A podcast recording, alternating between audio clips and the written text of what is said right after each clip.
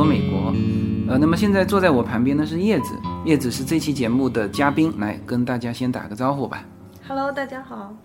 那么本来这一期呢，我要播出一个和两个就美国的胚胎学家的呃我们的一个交流，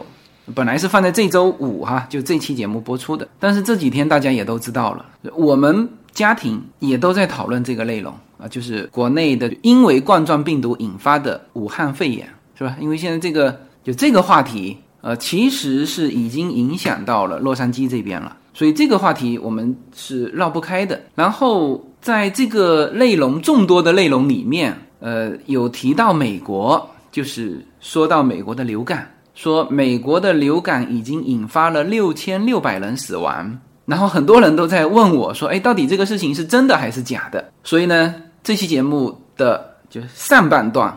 要给大家聊这个美国流感呃关于引发的这个呃死亡人数到底是不是真的。呃，我直接先给大家一个明确的回答哈，是真的，而且真实的数字要超过这个六千六百人。我旁边摆了一个数据哈，这个是美国 CDC 就非常明确的一个数据，这个数据还不是去年一年的哈，是二零一九年十月一号到二零二零年一月十一号的这个数据啊，这个 CDC 的数据是非常明确的哈，在这个期间。啊，也就是三个半月的时间，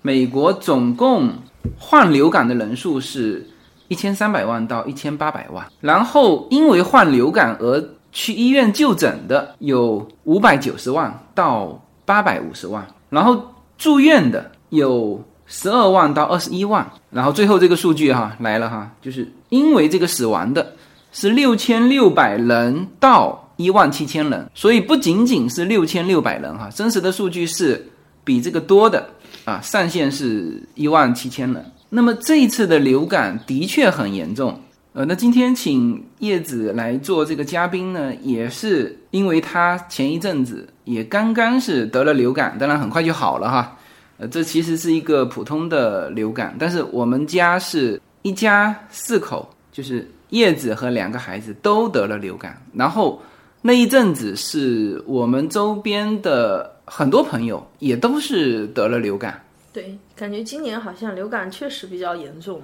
比起往年。我们是我是在圣诞节前后那时候，我我感觉好像跟武汉肺炎的这个症状很相似，就是干咳吗？对，干咳，最后咳到其实发展的很快，我总共就感觉生病，一直到我后来去看医生就两天时间，就咳到。前面只是干咳，到第二天的时候，我觉得整个气管，好像连呼吸都很疼痛的那种感觉，就发炎了嘛，是吗？啊，对。然后，但是以前好像没有这么严重过。然后后来我第二天马上就去看医生了，医生就说支气管炎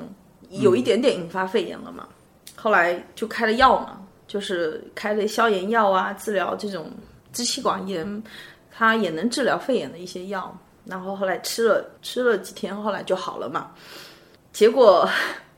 等我吃了四五天药之后，就发现我们家两个小朋友也生病了，被我传染的。但是好的是，他们因为在十月份的时候打了流感疫苗，嗯，所以说我们家小女儿症状极其轻微，她就是有有一点流鼻涕，然后一点咳嗽，然后什么药也没吃，大概就是四五天时间，她就。恢复了，慢慢就恢复了，已经也不咳嗽、流鼻涕了。然后我们家大女儿呢，就是她的症状就是，呃，她有发烧，发烧了两天，也是有一些咳嗽，而且症状基本跟我一样。她说她咳嗽的时候喉咙好痛好痛，但是也是稍微吃一些药，然后也好了。就是他们两个因为都有打疫苗，所以我觉得症状虽然被我传染，但是症状就很轻。对我们当时还想着圣诞节出去玩嘛。还好没有出去，还好没有出去。对，然后身边其实也很多朋友也是在那一段时间，好像这一阵子也很多很多小孩儿啊，就问小朋友，很多小孩就没有去上学嘛。完了之后，身边朋友很多小孩也生病发烧，但是就是好像也都很快就好了。对，就说起这个死亡人数，我就觉得说，感觉好像就说这个，我当时看到这个人数的时候，就觉得哇，怎么会有这么多？但是我当时就想，肯定不可能是说，是只是死于流感，应该是这样说，就这个数字，首先哈，CDC 报的很清楚，那么这个数字，也就是说跟以往没有什么太大的变化，所以。在美国这边并没有什么太多的报道，当然就是说会报道说，哎，今年好像流感比以前严重，是吧？对。但是从我待会儿会说一下这个以往的数据哈，你从数据上就可以看到，就是按照他的这个统计方法，就是今年的这个数据确实和往年相比没有很明显的这个增幅，所以他也就不觉得把它当成一个新闻去报。但是确实我们今年。身边是很多人得了流感，而且今年的气候就是早先是冷的特别快，就是洛杉矶这边。嗯，你看我们今年的很早，我记得好像是十月份还是十一月份，我们后院的这座山只下了一天的雨，第二天一放晴一看，全部是雪山，白茫茫一片。所以说今年的这个是因为气候有一些。呃，变化，所以导致呃流感频发。那但是这个数据，首先说确实是这个数据，因为这个数据美国统计的非常细的，所以说这个数据是真实的，呃，并不是呃有些人说是为这个武汉肺炎洗地哈，这个转移视线什么，呃，不管有没有起到什么效果，但是这个数据是真的，但是这个数据也是正常的。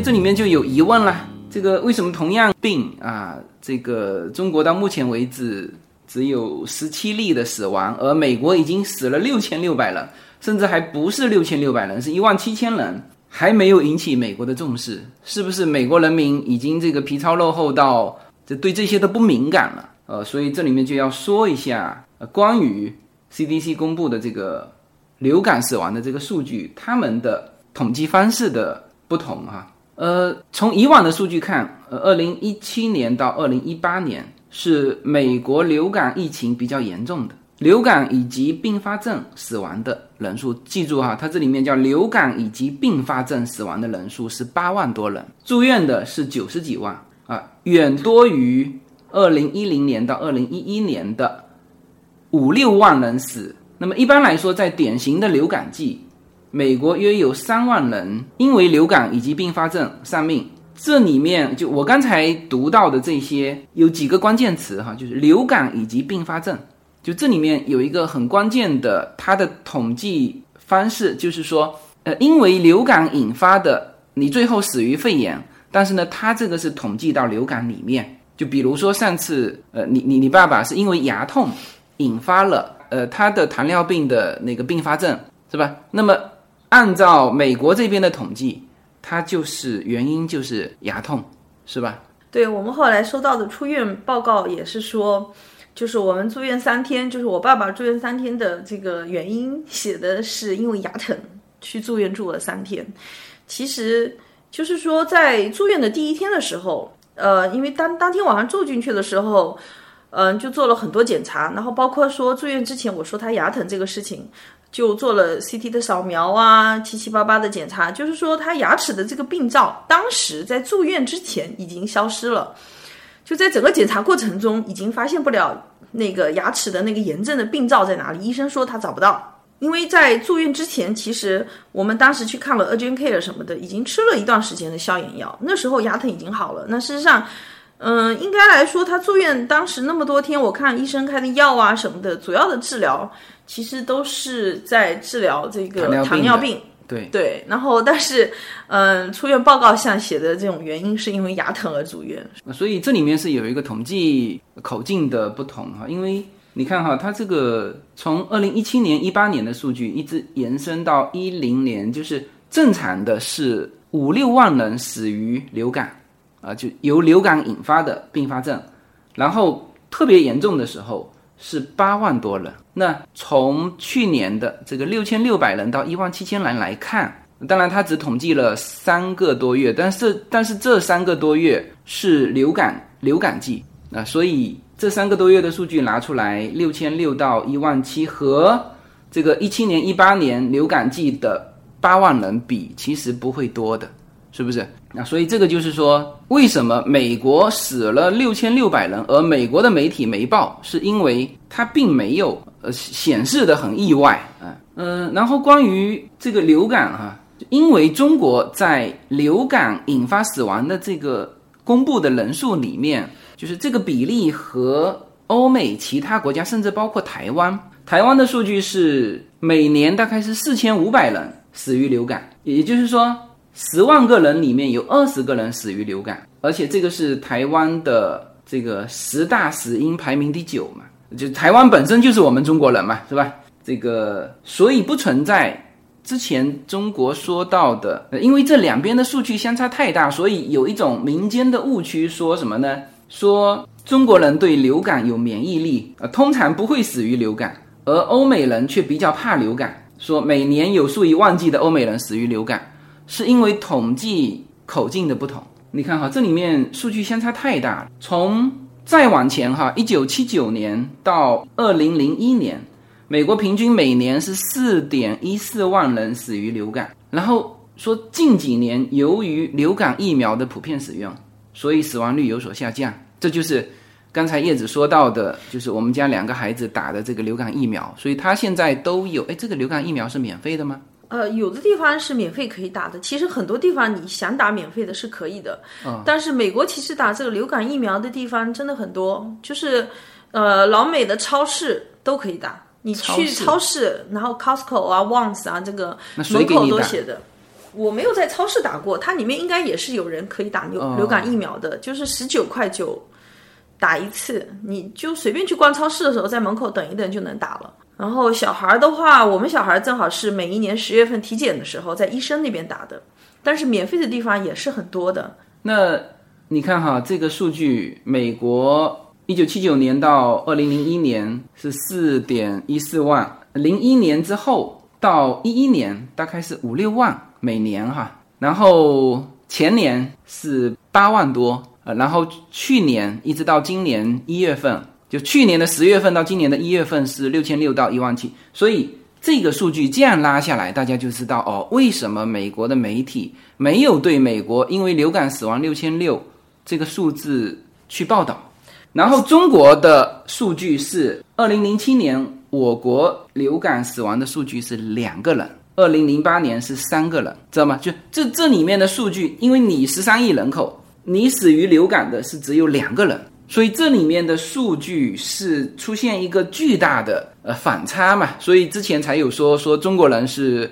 呃对流感免疫的，是不会死的。但实际上，因为流感引发的并发症造成的死亡是没有统计在内，所以我现在说这里面的事情要引起警惕的就是说，其实流感。引发的这个并发症造成死亡，也要引起大家的注意。但是美国的这个数据啊，我当时看到，就是他每一年这个死亡人数，老人呢，六十五岁以上的老人占了百分之七十以上，而且大多数老人就是都是已经有类似说心血管疾病啊，或者糖尿病啊，或者说是心脏病啊，或者是本身呼吸就有问题的，所以。就是说，这里面其实还是年纪大了哈，本来就很多慢性疾病，抵抗力不够好，然后因为流感引发了，把这些病引发出来，所以说才造成比较高的这种死亡率。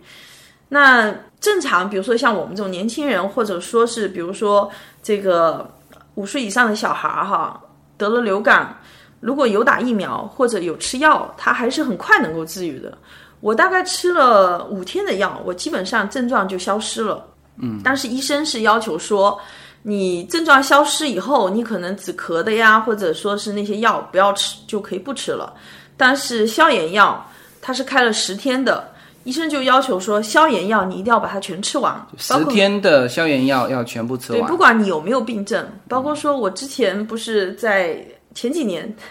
在美国，因为我小时候没打过那个水痘的疫苗嘛，长了水痘，医生也是，好像医生开了半个月的消炎药。还有抗病毒的药，也是医生交代说这两种药你一定要把它全吃完。就是因为我们小时候总觉得说是那个是药三分毒嘛，就觉得说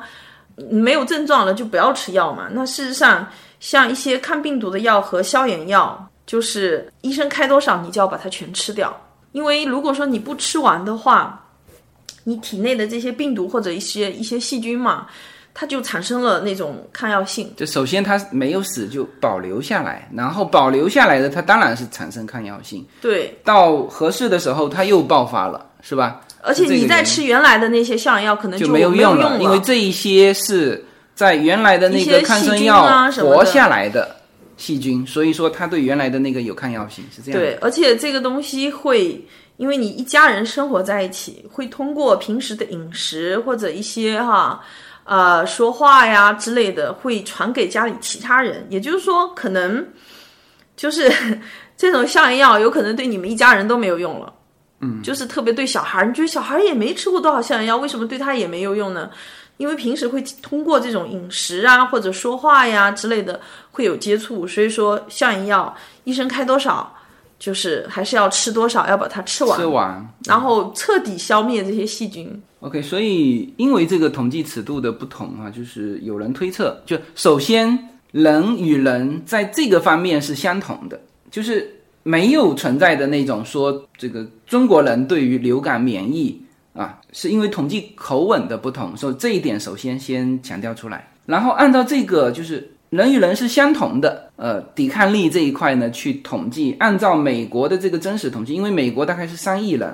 如果平均每年按照之前的数据是四点一四万人死于流感的话，那么中国十三亿多人呢，应该对应的是十八万人的这个数据。所以这里面说的问题就是说，大家对于流感是要引起重视的，因为它会引起并发症。那么一八年的时候，有一篇文章嘛，叫做《流感下的北京中年》。那个作者的父亲就是因为流感死于肺炎。那么在中国，那么这一例死亡就就被定性是肺炎死亡。但是这在美国的话，那这就是流感引发的死亡。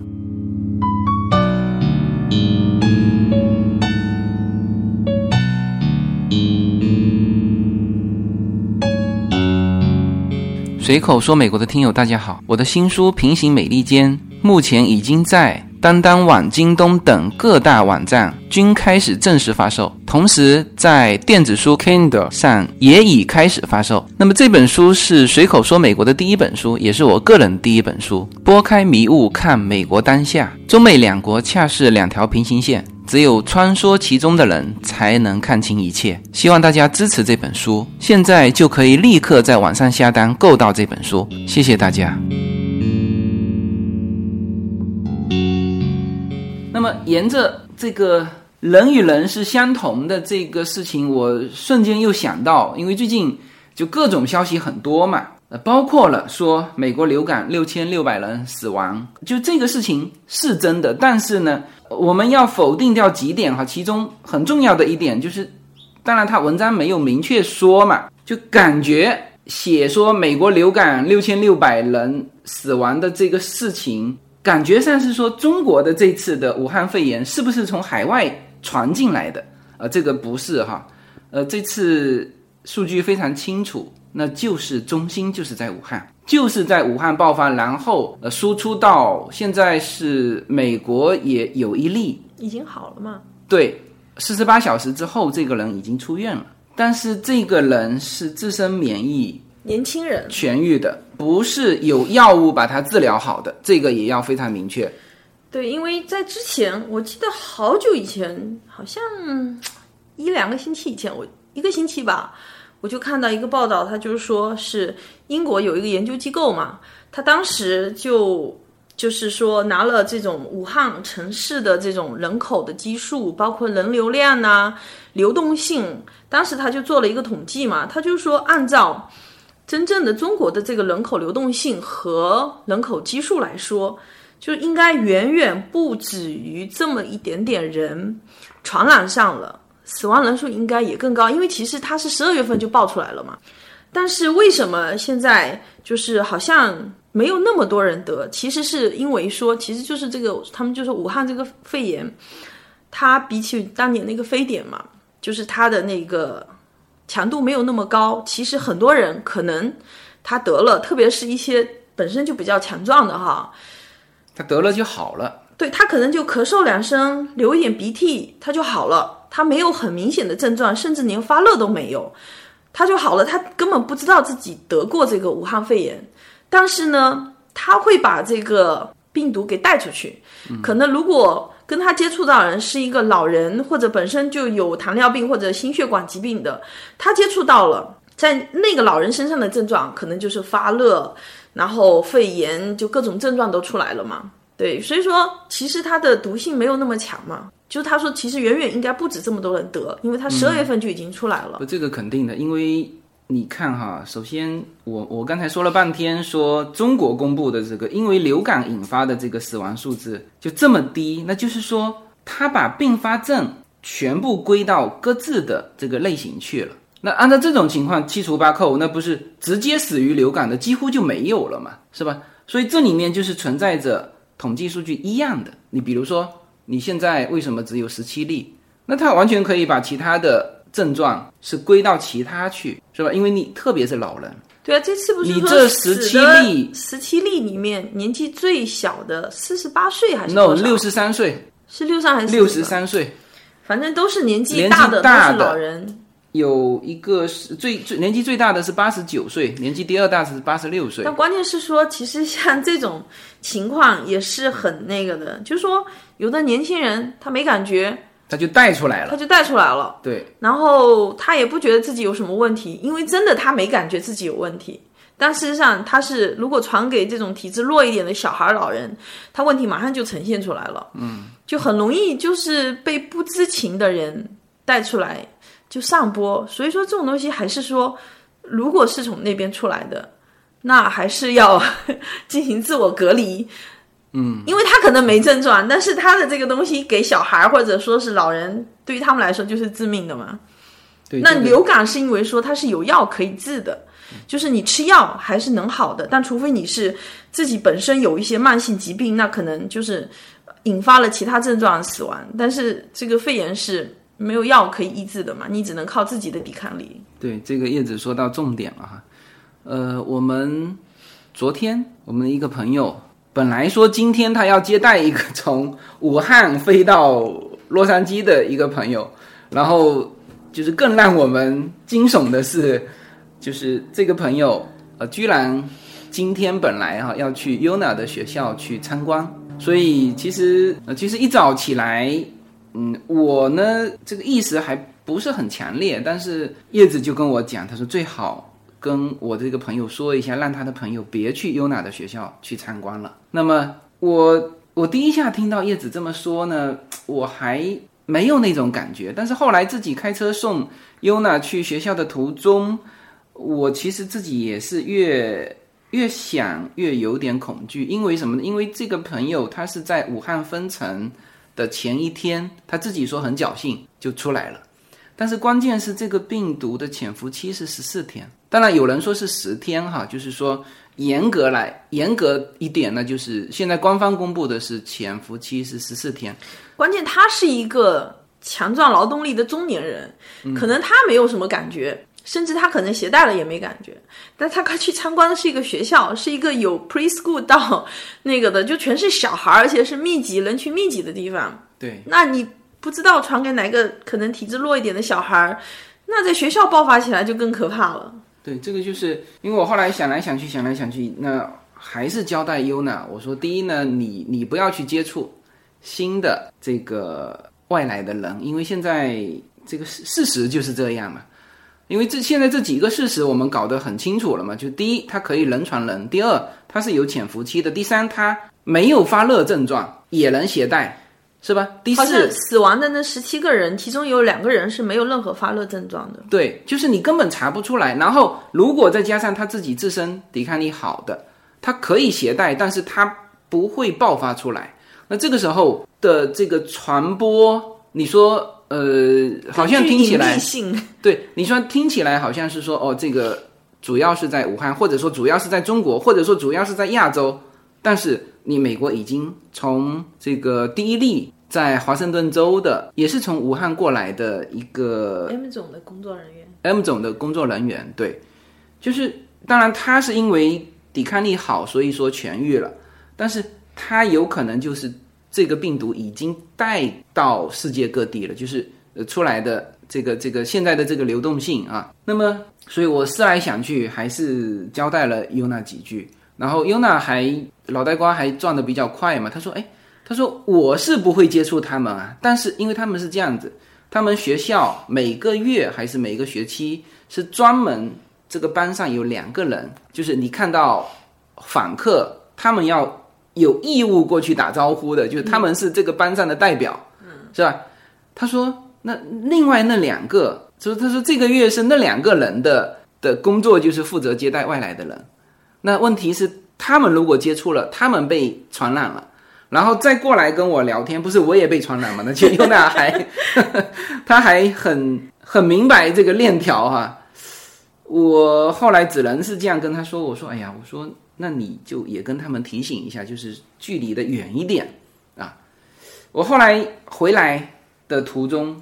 我我想来想去，我后来也又跟我昨天来的这个朋友，呃，包括叶子，也跟我那个朋友嗯交代了，就是说让他的这个从武汉来的这个朋友能不能不去优娜的学校去参观了。我是跟他说，让他能不能在家里待几天，不要出门。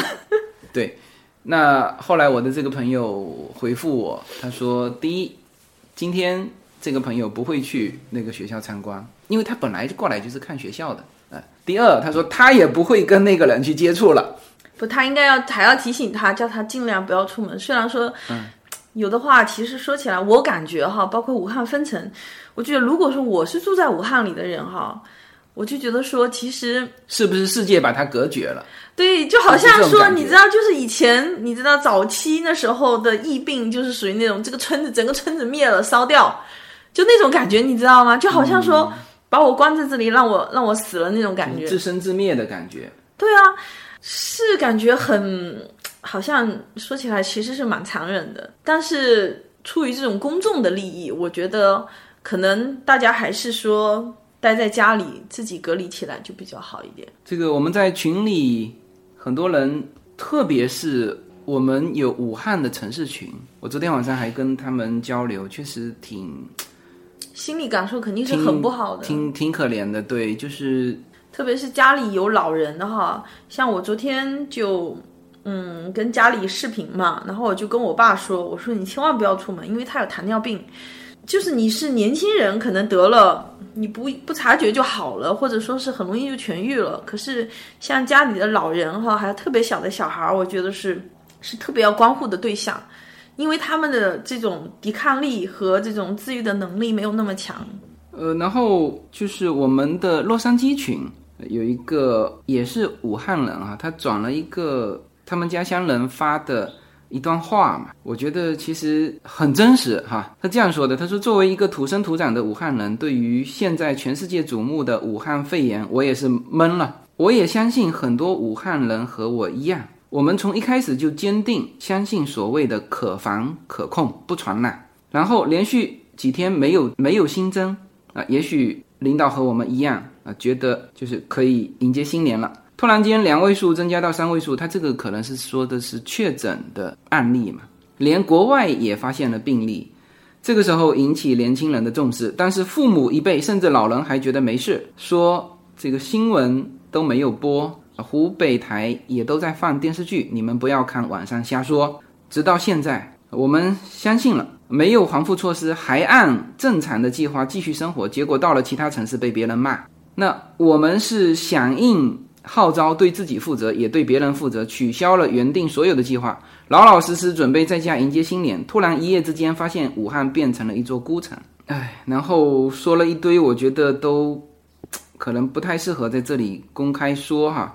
但是有一些真实的情况，就是他说出去买菜，菜场空了，超市抢购排队四个小时，加油加油站爆满，药店口罩脱销。这个口罩不仅是武汉脱销，你昨天是去了哪里？Home Depot，Home Depot，对，也很多都被买光了，可能是很多人往回家寄吧，或者说是，嗯，给父母寄啊之类的那种 N 九五的口罩嘛，因为只有那种口罩才能够有效的防，其他口罩。可能要不就手术的口罩，其他口罩基本没什么用。然后消毒液也脱销，医院排长龙，等等等等，这些就是作为武汉人，我觉得现在就一个呢，就是目前这种情况，从武汉出来也也不能说不对哈，其实也是对的。但是出来之后自己要自觉隔离，隔离，对我们说的隔离这个词好像不太好，就是你你单独的在一个房间，在一个房间，对，点点外卖啊或者是什么，就是确实，因为目前这种情况。最大的问题是这个病菌是不可防、不可治，就或者这样说吧，就是不可治。虽然它的这种好像嗯强度没有说 SARS 那么高，但是它也同时具备了隐秘性。就是如果你是青壮年得了，可能你自己都不觉得，你不知道自己得了，嗯，或者带着这个病毒，这所以说传播的才会变得更加难以控制。没有什么能够阻挡，没有什么可以阻挡对自由的向往。大家好，这张专辑的播出时间是每周一周五的下午，每周两期，不见不散。现在大家除了收听我的音频节目之外，还可以加入我的微信公众号，公众号的名字是无限空间，这是一个跨越中美的自由连接的社群。大家可以通过这个公众号找到您所在的城市或者是您喜欢的微信群，加入随口说美国的社群。同时，也在这个公众号里面啊，已经建成了随口说美国的 IP 矩阵，名字叫做星辰大海。在这里面呢，大家。大家可以听到更多的跨境主播为您分享的更多的跨境内容。当然，您如果希望随时能够追踪到随口说美国的各类信息，您还可以登录新浪微博、今日头条、抖音去搜寻随口说美国。移动互联网的神奇之处呢，就是可以把同类的人拉得很近，让我们勇敢开始，活成喜欢的那个自己。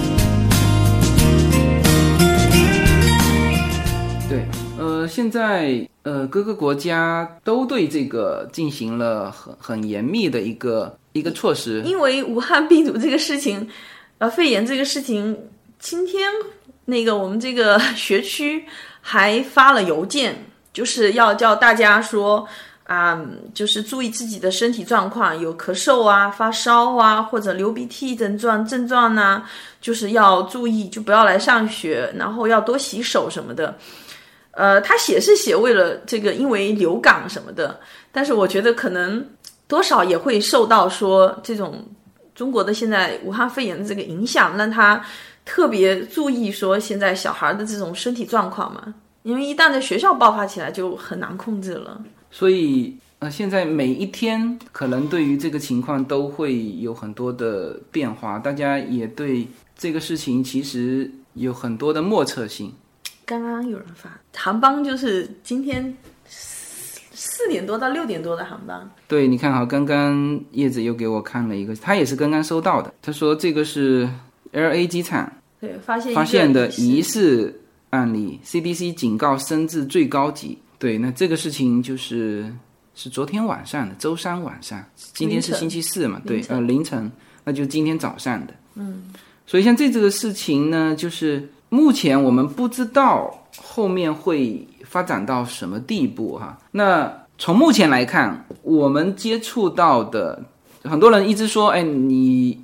聊一下，就是海外到底对这件事情怎么看？”那这个已经是高度紧张了。就是首先都知道了哈。第二呢，就是海外的数据，比如说美国的数据，就这个肯定是真实的啊，发现了一起确诊的案例，而且痊愈了，出院了。哎，那么这些海外的数据，我相信都是都是真实的。然后关于中国的数据，海外的媒体也只能引用中国官方发布的数据嘛，嗯，是吧？那当然就是说这个数据，我也很能理解。就是说，比如说，呃，有人说，哎，为什么十七十七例死亡一直停留在那里，也不见动，是吧？那我我觉得从好的方向想，就是说，就是说，现在这个数据动了，就会造成更大的恐慌。比如说，你十七例每天往上涨个多少，那就会造成更大。就现在是这样的，为什么说现在这个可可以理解了哈？就是说，因为它已经分层了，就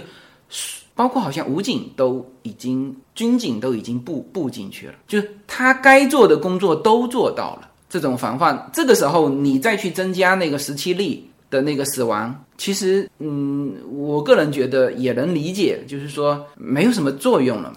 但是在此之前，那个什么疑似案例那些，就是你在没有采取任何措施之前，那些数据是很要命的，因为你不觉得掉以轻心了嘛？然后武汉的人到处走，是吧？全球到处这个飞飞，哎，对，那么大家也没有重视你，你包括其实美国人是很就对这种情况，他们发现了会很很严格，但是在没发现之前，他是很自由的，他绝对不会去干涉你什么从哪里来的那，但是他也很难防。原来他是在那个机场和铁路，它是有高温的那个，就是体温嘛，有个体温检测的，你人走过去，如果你有发烧，它会变变红嘛，他用这个东西来检测。但是如果他不发烧，你也没办法。他包括死亡病例这个里面都有两例没发烧啊。对，包括刚刚到 L A 的，今天凌晨到 L A 的，他说是疑似，那我估计是他发烧了，你才能够显示得出疑似，嗯，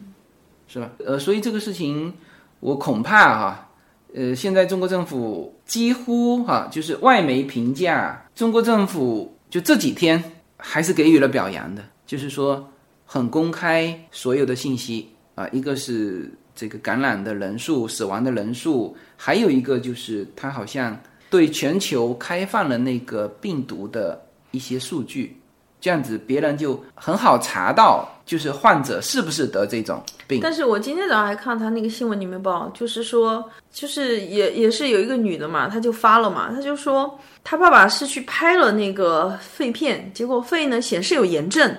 然后他要求医院给他做是不是那个冠状病毒的检测，医院不给做，因为医院做了。他就必须把它收治进来，但是现在他们的问题就是说，是物资严重的紧缺嘛，然后可能医院也没有办法再收治更多的病人，所以他明明肺已经显示有炎症了，可是医院不给他做冠状病毒的检测，我不知道是说检测的材料没了，还是说医院的病床或者说医护人员没有办法去照看他，呃，不给做，然后让他自己回家隔离休养。我觉得其实首先是这样子啊，我也能理解为什么哈。第一，医院收进来，医院又没药治，医院也是隔离。那我这边没有隔离场所，那你是不是回家隔离？对，明白吗？所以说，但是对于医院说的也没有错啊。但对于病人来说，他不仅仅只是发热或怎么样，他已经显示肺部有炎症了。是啊，那你就隔离嘛。就是他没有药治，你现在来医院干嘛？我也看到视频，医院那么多人，你这过去不是交叉感染吗？但关键是说，如果他检测出来不是那个，只是普通的肺炎，那医院是可以治疗得了啊。他就是连是不是冠状病毒的那个检测都不给做，你知道吗？呃，那就按照对啊，如果做了，如普果不是通的不是冠状病毒，那普。通肺炎就可以治疗啊。但是关键检测都不做，他就不知道自己到底是说是不是得了那个武汉肺炎。呃，那你刚才这个是从哪里小道消息看的吗？因为现在消息满天飞啊。是华盛顿邮报写的，而且华他还写了他们原来还有联系钟南山嘛，然后到现在已经联系不上钟南山了，就打电话已经没有人接了。呃，总体来说，就这几天中国政府的表现，现在不止分了武汉，还分了。当然，所谓的分层，并不是那种完全铁桶一个分住哈因为陆陆续续还有从武汉出来的，甚至到洛杉矶的还有哈，所以不能是大家理解的那种分层。但是这种就比较比较严格的措施，已经是五个城市了，就是分层分了五个城市。那所以这几天外媒对于这个中国政府的这个表现还是表扬的多的。你看哈，这里写着，他说这次北京似乎采取了更快的行动来解决恐惧。星期一，在中国中部城市武汉，首先出现这个肺炎，大概一个月之后，啊，这这个是我从《华尔街日报》上英文翻译过来啊，所以说有的时候读起来不是很顺哈。呃，习近平主席下令官员及时发布疫情信息，加深国际合作。然后，当然，呃，外媒也对呃国内的很多叫错误信息在传播，包括说有一篇文章，呃，建议病人生病的城市应该放烟花来杀死空中的疾病，呃，这是无稽之谈吧？对对，这这 他就讲的他就批驳这个嘛，他就批驳这个。还有帖子说醋和板蓝根是防止感染的应该没有用的。这个理想的解决方案，所以这个也是被驳斥了嘛。嗯应该还是要用消毒水或者酒精才是有用的。对，但是外媒是对之前的，就是十二月份的武汉政府的对于这个病情的做法，的做法，当然这里面你说他瞒报嘛，也许他是掉以轻心，就就就有可能他真的不知道会他不知道会这么严严重，就就归类归到其他去了嘛，就归类，比如说归类到流感去了，是不是？哎，那么但这一块呢，就是说还是被外媒所诟病的。其实这个确实是你整整，我我记得应该是十二月中旬好像还十二是更早号左右，嗯十二号左右。就有海外媒体就有爆出来，因为我印象非常深，说是哪一个野生动物市场，就这个事情在我的印象当中是蛮早之前的。那现在看起来是同一件事情，那也就是说，当时在大家发现这个点的时候没有引起重视，那导致了现在这种局面。说白了，现在这个局面已经扩散了。SARS 的时候，它是锁定了几个源头，所以才有文章说它的这个源头可追溯，而现在是无法追溯了。但不是说已经查出来，要么是蝙蝠，要么是一种竹鼠嘛，老鼠那种，竹子的竹，老鼠的鼠嘛，或者是蝙蝠首先。，SARS 当时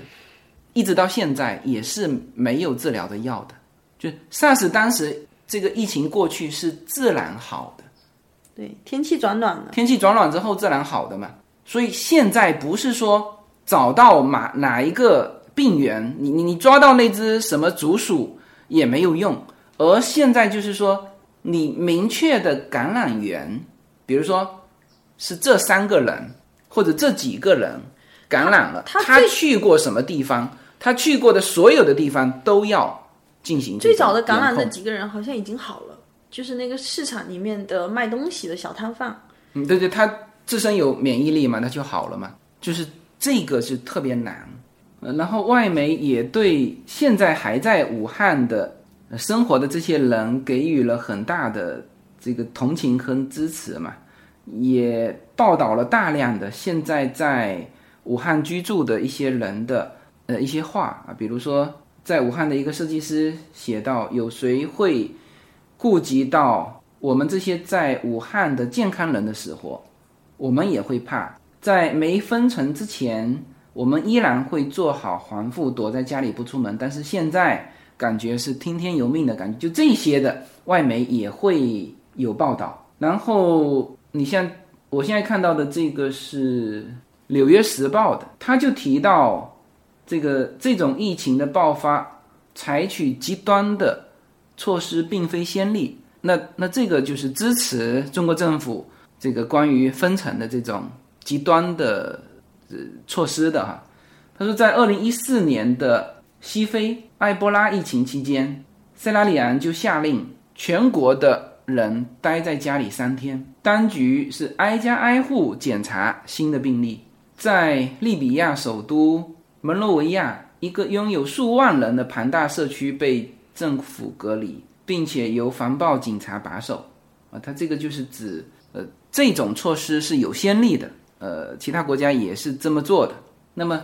同时，他们也对中国政府在武汉实行这种封锁是，它的翻译过来是表达了一种震惊嘛，就是，但是这个震惊是首先你是做的对，但是就是这个难度是极为之大的。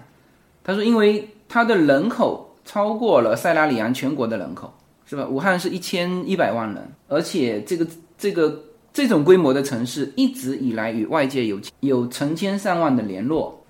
他说这样做的复杂性和负面成本是非常之高的。那这个话肯定是表达了一种一种敬意吧。呃，所以这个大概就是我觉得这现在这两边的信息也还算比较透明。就就中国的很多信息，海外这边也都知道，因为现在微信分不了嘛，是下一步最怕就是断网。到现在已经大家都很透明的情况下，应该也不会了啊。就就是这个已经爆已经爆发出来了，对，嗯，对，所以反正就是在美国，大家如果说能够打流感疫苗，还是打一打，这样就是防护的会比较到位，并不是说你打了就不会得流感，但是一定症状会有所减轻，或者说是当你得流感时候就不会有那么痛苦，或者说是到致命的状态。因为我身边还有好多人，他们不打的，就是就是说起疫苗这个东西，他们就觉得说好像。嗯，有一种恐惧，是药三分毒，就怕这个东西疫苗本身有问题。嗯，呃对，这个美国的疫苗没有问题。嗯，啊，对，然后就是就觉得说让它长成自然抗体嘛，当然这也是可以的，不是说自然抗体达不到那个效果。嗯，但是就是说，如果你打了疫苗，那么我觉得，如果到了这种哈，真的是有一些比较危急的疾病哈，它还是能有作用的。就是很多人对疫苗存在误解，我觉得，嗯，就是甚至就觉得说，其实大量的抗生素比疫苗还是更伤人的，而且更会造成长期的影响。相对于疫苗来说，疫苗还是安全的。然后我就觉得中国人以后不要吃野味了，就是那种没有经过检疫啊那种野味，其实都是从吃上来的。我记得当时，嗯，那个 SARS 也是蝙蝠嘛，这次好像说是也是蝙蝠，就是好像蝙我看到一个视频是直接吃蝙蝠的，有好像是在哪个国家？不是哪一个国家，就是我们中国。不，有的国家就是他们的著名吃的东西就是吃蝙蝠，但事实上，其实嗯，我当时看过一个报，呃，就是有一个像纪录片那种哈，说蝙蝠的，就是说因为蝙蝠它是。本身他们的基因是非常稳定的，遗传基因很稳定，他们有那种自我修复的功能。那这它基因自我修复的功能，其实它会抑制病毒的这种在体内的复制。好，就是说，你你刚才说的这些，就是这个蝙蝠，就是你的意思是，就很多病菌是来源于这些奇奇奇奇怪怪的这种野生动物，是吧？就我我们不去举说，呃，某一个病毒就是来自蝙蝠，但是很多就是，嗯、s a r s 不知道，但是埃博拉和那个 MERS 就是来自蝙蝠，嗯，就是因为蝙蝠它是有那种它自己本身能够控制这种病毒的基因复制，而且蝙蝠它的这种新陈代谢很高，所以蝙蝠的身体是很热的。当你身体很热的时候，类似人发烧的状态，它是可以阻止这种病毒。对，所以说病毒在蝙蝠身上可以作为它的身体的一部分，但是不会影响到蝙蝠的寿命嘛。嗯，而且蝙蝠是群居的，它的病毒会很容易传来传去，嗯，但是又不会影响蝙蝠自己的寿命。但是对于人来说就有感受了，就是你就会是很很可怕的疾病，所以，嗯啊，大家不要吃野生动物了。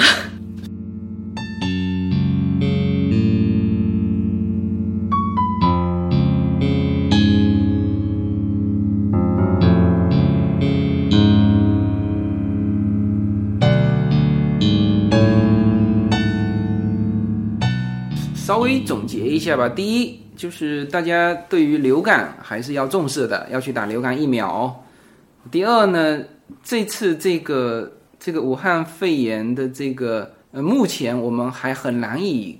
估计它还会发展到什么程度，所以所有人都要小心。对，我觉得可能，嗯，青壮年会好一点哈。我觉得特别要小心的就是家里的老人，或者是已经有慢性疾病的那种长期慢性疾病的人，还有家里的小孩，就是我觉得就是要特别关注他们，因为其实这个病并不是说是有非典那么厉害，但是容易受攻击的就是这些体弱的、年幼的。这些有慢性疾病的这些人，嗯，然后你像我们本来春节期间我们洛杉矶群还想聚会一下，后来我就说算了，这个这不再聚会了。呃，包括我们美国的都不再聚会了哈，所以在中国的大家也提醒大家，可能这个春节就是自己家人待一待，就不要再走亲访友啊这些，因为目前看我刚才说到的那些事实是摆在那里的，你很难防范它。那这种情况下，你只能说自我保护好，哎，对，然后就是打喷嚏啊，特别是老人家哈，有的没有那种习惯哈，就是在美国小孩在上学，就是家里也会教，上学的时候老师要求他们打喷嚏的时候，一定是要用手肘的那个位置哈，把自己的那个就是嘴巴鼻子打喷嚏的时候稍微捂一捂，也不要用手掌嘛，因为你手掌还会接触很多东西，就是那个地方把自己的口鼻遮住遮住，然后这样子就免得你的那种飞沫会弄到到处都是嘛。然后勤洗手，多洗手还是很有效的。对然后关于这次就目前这种状态，呃，反正外媒对于目前中国这种严格防控还是表扬的，呃，但是对于前期，呃，这都不用说外媒了，就是当地的中国的这个社交媒体也好，民众也好，这个大家可以看得出来，就是对于之前的这个新闻封锁其实是有意见的，因为它会造成。就像刚才那个武汉的我们的听友转的那样，就是我们武汉人不知道，是吧？你政府告诉我们，我们都一切都是正常，我所以我们制定了很多的出行计划，结果到了别的城市被别的城市的人骂，就他们也很冤枉。但是在这个是你所有的新闻没有说，是吧？就觉得说这个东西可防可治，不传染，那不是走的到处都是。所以整件这件事情后面什么情况，我们。没有办法去做推测了，因为现在他已经找不到，他已经扩散出去了，他找不到那些群体了。而这件事情得到的很深的教训，就是十二月份的时候没有对这个事情重视，没有进行一个有效的防控，然后向公众掩盖了知情权。包括我这期节目，反正大家也很清楚哈，我现在在喜马拉雅上播的。这个内容在我自己的公众号都有一份复制，就大家都可以到我的公众号上去。就如果这期节目被下架了，那么大家可以去我公众号上去听。我的公众号是无限空间哈，公众号有我的小程序，大家搜小程序无限空间也能搜得到我的最完整的随口说美国都在上面。那因为我现在周一本来我这个节目想放到周一说的，因为周一。就只放在我的小程序，但是感觉周五的这个这个大家讨论最多的还是在这个内容，而周五这一天我如果播其他的内容也很不合适，所以我决定还是把周五的这个内容给放上喜马拉雅。如果下架，大家就去我的公众号去听。我希望说这件事情能够促使中国新闻的一个透明化，因为有些东西不透明。会害死人的，还不是说你的说感受好一点，对这个环境、对这个国家感受好一点，还是不好一点？有些新闻不透明，就是会害死人的。就像切尔诺贝利，是不是？对，切尔诺贝利，我说了一期，当时苏联的切尔诺贝利事件爆发之后，就对这个社会好的影响，就是在此之后，苏联政府再也不敢隐瞒这个新闻的透明度。这就是切尔诺贝利当时对于苏联的。一个影响，好吧。那么最后还是对现在还在武汉的我们的听友呃，以及就全部的我们的武汉人民吧，就还在武汉生活的，叫做透过屏幕给你们一个大大的拥抱。呃，希望这个疫情能够尽快的过去，大家的生活恢复正常。嗯，然后今天晚上我们节目播出的时候，就已经到了中国的大年三十了。在节目的最后，还是要给大家拜个年，呃，祝我们所有的听友在鼠年，呃，全家健健康康啊，阖家幸福，好吧？给大家拜个年，希望武汉人民能够尽快的恢复到正常的生活状态，嗯，也希望说这个能够大家就是在这么不好的时候还能过一个，